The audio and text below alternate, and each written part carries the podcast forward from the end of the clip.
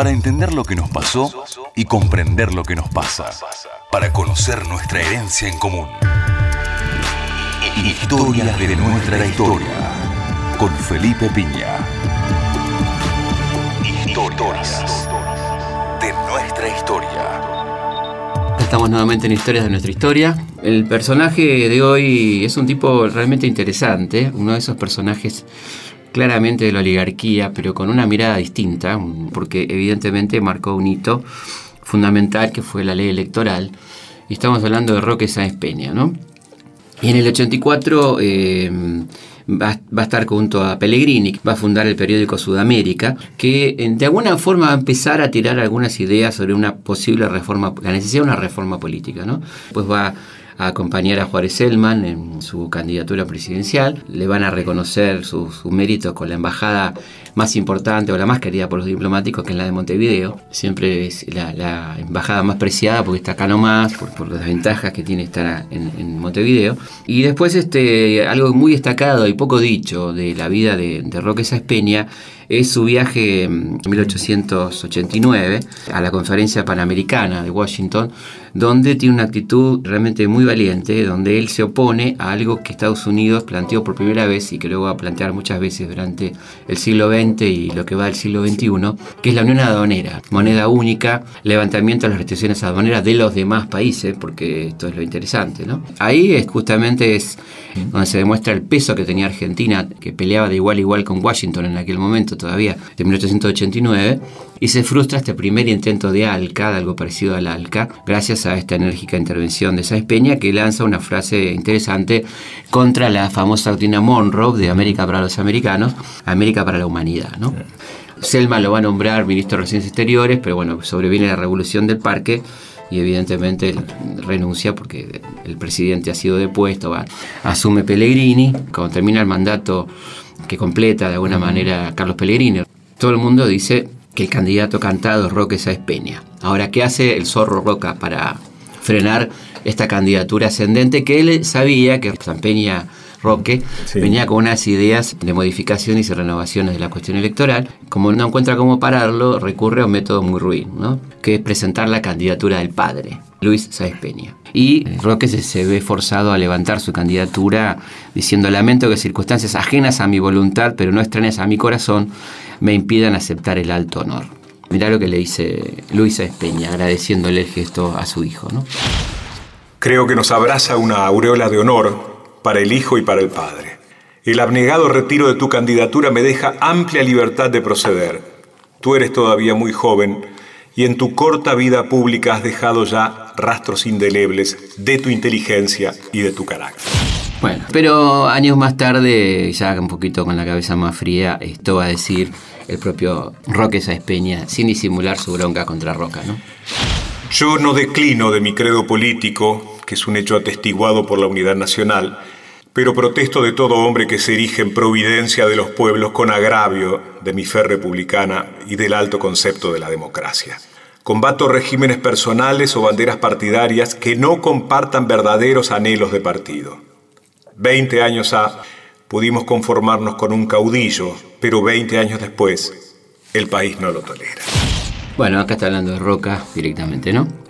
Y al estallar la Revolución Radical, que de, 1905, que es una especie de alarma muy fuerte para toda la oligarquía argentina, Carlos Pellegrini, que había tenido otro pensamiento sobre el universal, esto de, que el voto se podía comprar, que, no tenía valor, qué sé yo, empieza a reflejar ese cambio de pensamiento sobre lo peligroso que es cuando el pueblo no vota, cuando el pueblo no puede elegir, en este texto que es muy interesante, ¿no? Sobre cómo va cambiando de opinión cierto sector inteligente de la oligarquía, ¿no? Es notorio que he hecho norma inflexible de toda mi carrera política, condenar y combatir las revoluciones como medio de modificar o mejorar nuestros hábitos políticos, y que he condenado especialmente la del 4 de febrero último. Pero si soy radical en este principio, él no impide reconocer que se coloca a los ciudadanos en una situación desesperada si por una parte se les priva de todos sus derechos y se les cierra todos los recursos legales y por otra se les prohíbe el último y supremo recurso de la fuerza. En la República el pueblo no vota. He ahí el mal, todo el mal. Donde el pueblo vota, La autoridad es indiscutida y las rebeliones y conmociones son desconocidas. Reconozcamos que no habrá para nuestro país la posibilidad del progreso político, de paz pública, de engrandecimiento nacional, mientras no fundemos nuestro gobierno sobre el voto popular. Y seguidamente tranquilizaba a sus compañeros de clase con esta sentencia. Al radicalismo ya no lo destruye nadie. Es un temperamento más que un partido político. Para destruirlo, anularlo por completo y para siempre, no hay sino un medio, entregarle toda la República para que gobiernen. En el gobierno se hundirán Ninguno de sus programas sabrán cumplirlos. Cometerán peores errores que los que criticaron. Es un poco, ¿cómo podemos decir? Premonitorio, ¿no? Cuando se produce la, muerte del presidente Quintana, asume Figueroa Alcorta, que envía a Roque Saspeña a Madrid, y ahí va pergeniando de alguna manera algo que tiene que ver con la reforma electoral, ¿no? Eh, cuando, cuando regresa al país, este, se encuentra con un clima muy complicado, regresa en 1909, la represión a la Semana Roja, ¿no? a, la, Plaza Lorea, el atentado contra Falcón, este, el clima este, conspirativo del radicalismo que no, para, este, muchas huelgas y grandes manifestaciones populares. Y evidentemente esto hace que se vayan empezando a pensar eh, por parte de la oligarquía qué estrategias se pueden llevar adelante para sacar la protesta de la calle y llevarla al Parlamento. ¿no? Que este es un, un punto central en la reforma electoral que se va a plantear a partir de entonces. Revisar nuestra historia es pensar a futuro.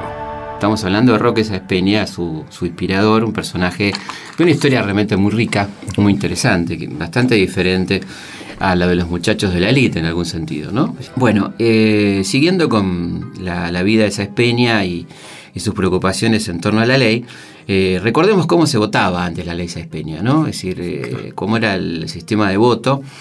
La primera ley electoral fue la ley de Rivadavia, de la que hemos hablado aquí alguna vez, de 1821, que establecía el voto universal, por supuesto masculino, este, pero solamente podían ser electos propietarios, ¿no? O sea que podían votar teóricamente esto, porque imagínense cuánta gente se enteraba que había elecciones, ¿no es cierto? Por ejemplo, para dar un, ejemplo concreto, en las primeras elecciones efectuadas en la provincia de Buenos Aires, eh, sobre una población de 60.000 personas, votaron 300. un porcentaje bastante irrisorio. ¿no? En la Constitución Nacional del 53, por ejemplo, dejan vacío jurídico. Ahí no hay un, una cuestión concreta eh, sobre cómo va a ser el régimen electoral. Recién en la ley 140 de 1857 habla del voto masculino y cantado. Y el país se divide en 15 distritos. Cantado, esto es, iba la persona al atrio de la iglesia, que eran los lugares de votación, porque los padrones eran eclesiásticos, es decir, eran las actas de nacimiento de los bautizados, por eso se votaba en las iglesias. Y uno decía voto por Alcina, voto por Mitre, voto por Fulano, lo cual traía innumerables problemas. La presión sobre el votante era absoluta, así que no había ninguna garantía. ¿no? Claro, lo que no había era ingenuidad. Porque si todo el sistema político estaba fundado en que alguien no podía expresarse con libertad. Claro, era como una formalidad absoluta, ¿no? O sea, esto era claramente así. De hecho, en una carta este, de Sarmiento, el padre del aula, le cuenta a su amigo Oro cómo ganaron las elecciones de 1857 con esta ley nueva que se había establecido, ¿no? Esto dice el padre del aula, Domingo Faustino Sarmiento. Nuestra base de operaciones ha consistido en la audacia y el terror que, empleados hábilmente, han dado este resultado admirable e inesperado. Establecimos en varios puntos depósitos de armas y encarcelamos como unos 20 extranjeros complicados en una supuesta conspiración. Algunas bandas de soldados armados recorrían de noche las calles de la ciudad, acuchillando y persiguiendo a los mazorqueros. En fin, fue tal el terror que sembramos entre toda esta gente que el día 29 triunfamos sin oposición. Bueno, ¿qué tal? Eh? El hombre de la civilización en contra de la barbarie. ¿eh? este era el domingo Faustino Sarmiento, padre en el aula, Sarmiento inmortal. O sea que Sarmientino no quiere decir todo lo que uno le parece que quiere decir. No, no, no, no. Quiere decir muchas cosas a la vez, ¿no? Bueno, y lo que rigió, por lo tanto, fue este régimen el que encuentra su primera fuerte oposición, porque hasta ese momento tanto el Partido Nacional como el Partido Autonomista acordaban y terminan fusionándose, como dijimos, en el Partido Autonomista Nacional, acordaban en este régimen que los beneficiaba, se iban turnando en el poder, los votantes eran ficticios prácticamente, los gobernantes se elegían a dedo, los gobernantes de provincia se acordaban desde, desde Buenos Aires, de acuerdo al poder económico del que iba a ser gobernador, las leyes hechas a su beneficio, las policías que acompañaban su acumulación de capital. Esta era la Argentina de aquellos años, ¿no es cierto? Aquella que algunos historiadores autodenominados profesionales llaman el granero del mundo. Esto es el mejor momento de la Argentina para ellos, ¿no? Fíjate que muchas veces se critica a Rosas por esa idea de ser reelecto permanentemente. Ahora, la crítica está hecha por gente que avalaba este tipo de elecciones. Claro, estas no, eran elecciones permanentes del mismo tipo, pero eran otros que eran lo mismo. Cambiaban los rostros, pero las dos cosas están mal, por supuesto, ¿no?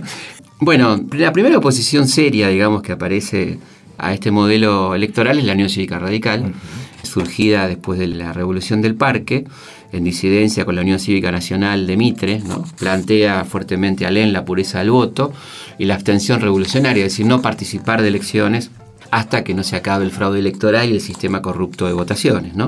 Esto va a llevar a que permanentemente la Unión Cívica Radical se subleve, haya una revolución en el 93, otra revolución en el 5, y también el Partido Socialista, es el otro gran partido sufragista que surge en 1896 y la Unión Cívica Radical y el socialismo son los grandes batalladores por la libertad de sufragio, por la, pureza del voto, etcétera, ¿no?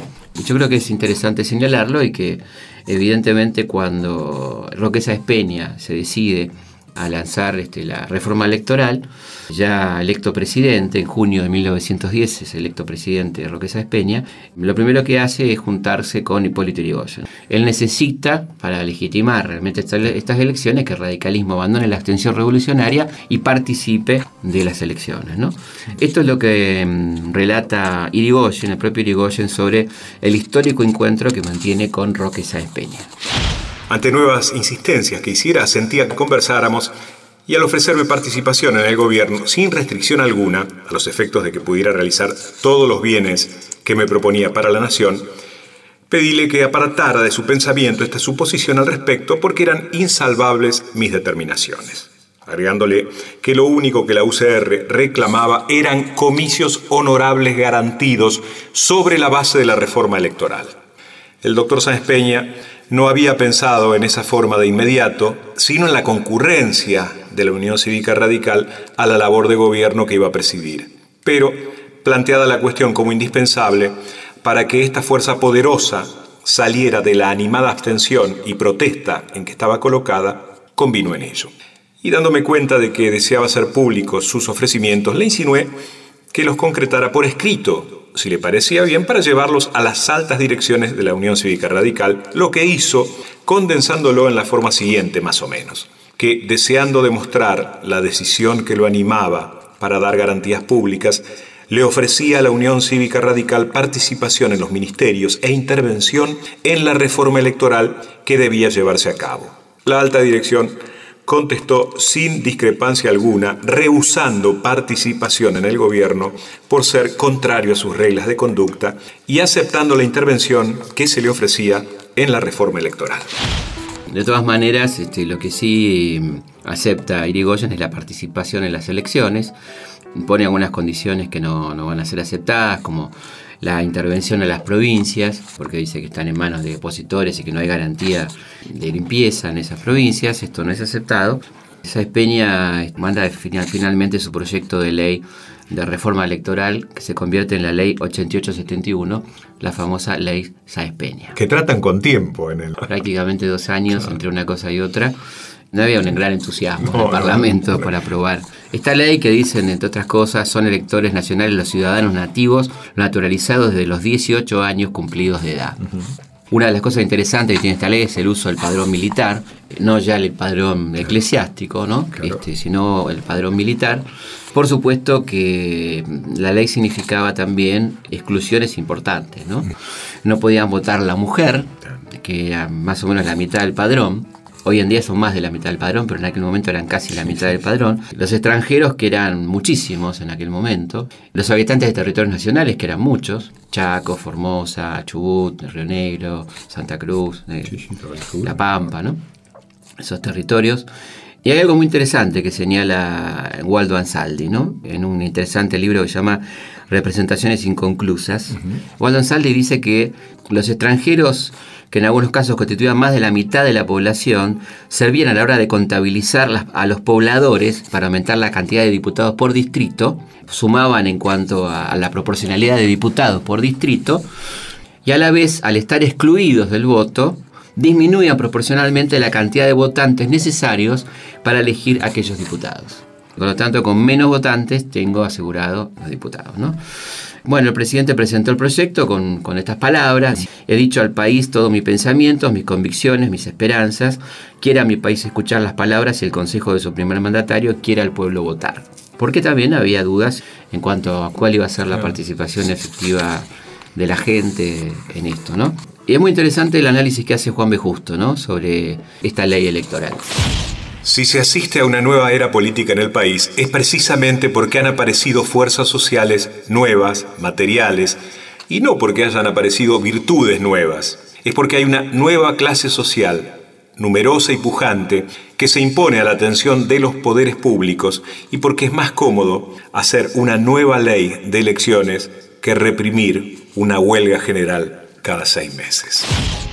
Es decir, sacar la protesta de la calle. Está claro que se está sacando dos fuerzas que eran muy beligerantes del campo del conflicto callejero, como son el Partido Socialista y el Partido Radical. El Partido Socialista ya tenía representantes en el Parlamento, tenía al doctor Palacios y va a incrementar notablemente la bancada a partir de la ley Sáenz Peña va a aumentar en Entre Ríos, en Santa Fe, por ejemplo. Y una cuestión interesante que empieza a preocupar a la élite es que las primeras elecciones, con estas leyes, dan el triunfo a los radicales en Entre Ríos y Santa Fe. ¿no? La participación electoral llegó en el año 1914 al 62,85% del padrón, lo cual es un porcentaje bastante alto para la época, ¿no? teniendo en cuenta que antes de la ley Sáenz Peña el nivel de participación era del 5% del padrón. Pese a la desconfianza de Irigoyen, que en alguna medida estaba fundada, ¿no? porque él pensaba, bueno, nos van a dejar ganar en algunos lugares y en otros seguir haciendo fraude. Sí, sí, sí, totalmente. Pero bueno, enciende la alarma eh, y, a los sectores más conservadores le dicen a hacia Espeña que esto es un suicidio, que le están entregando el poder a la, chusma radical, etcétera, ¿no? Y que hace un análisis muy interesante en este sentido de que de ninguna manera es un suicidio, sino que es la legalización del poder por parte de la oligarquía, en cierta forma, es Alain Rouquier que dice lo siguiente, ¿no? Se está lejos del suicidio político de la oligarquía. Soltaba lastre, por cierto, pero solamente a nivel político para acrecentar su poderío social. Le confiaba al radicalismo la misión de vehiculizar la ideología dominante en los grupos sociales marginales. El radicalismo, sin proyecto económico de recambio, solo se proponía democratizar la prosperidad resultante del sistema agroexportador. No amenazaba, pues, a los detentadores del poder económico, salvo en algunos aspectos secundarios, ni al equilibrio social que, muy por el contrario, reforzaba. En definitiva, la ley Sáenz Peña era un paso para la consolidación y la legitimación del poder de la oligarquía argentina. De todas maneras, fue un paso en el camino a la democracia, muy importante, innegable, que permitió el acceso a nuevos partidos políticos, eh, primero a, posiciones parlamentarias, a gobernaciones, finalmente a la presidencia al radicalismo, y evidentemente fue un avance en la historia de la democracia argentina que es innegable, ¿no? Pero uno no puede dejar de señalar cuál era el objetivo real de la clase dominante o de los sectores más inteligentes, porque el roquismo se oponía férreamente a la sanción de esta ley, ¿no? no quería ningún tipo de reforma y seguir manteniendo la política del fraude electoral. Que era una ley moderna para la época. Totalmente, sí, sí, absolutamente. como gustan decir alguna en el concierto de las naciones. Sí, una, ley, moderna. Una ley moderna, y con las críticas que se le pueden hacer, por supuesto sin sacar de contexto, porque esto también hay que verlo, como decís vos, en el contexto de época, y sin dejar de ver cuáles son las intenciones, no siquiera ocultas, evidentes, de la oligarquía e inteligente a sancionar la ley Sáenz Peña. Las dos cosas son verdad, no una o la otra, ¿no? Y yo creo que a la hora de hacer historia tenemos que poner sobre la balanza las dos cosas, ¿no? Y pero tanto así lo que decís que eh, ese proyecto eh, duró 14 años. O sea, ese proyecto de, bueno, dejemos a los radicales que participen y que bueno, a los 14 años dijeron, bueno, muchachos, es hasta acá. Es hasta acá. Sí, cuando ellos consideraron que estaba en disputa el poder y ya querían recuperar el aparato del Estado completamente, dieron el golpe de Estado en 1930 y a partir de entonces sus preocupaciones no fueron más institucionales. A partir de ahí lo que uno ve es el crecimiento de la mentalidad golpista que tiene que ver este, con oponerse a toda experiencia democrática y popular. ¿no? A partir de entonces este, hay un antes y un después, evidentemente. ¿no? Y esa frase que a vos te gusta mucho, me gusta también que sea eso de la Argentina atendida por sus propios dueños. Argentina atendida por sus propios dueños, efectivamente. ¿no? Es decir, lo que estaban poniendo en juego era el gobierno, no el poder. Con cuerpo y mente joven, siempre que acates decisiones, en un buen rol podrás actuar.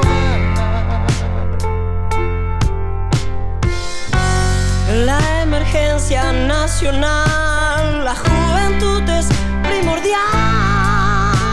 Che,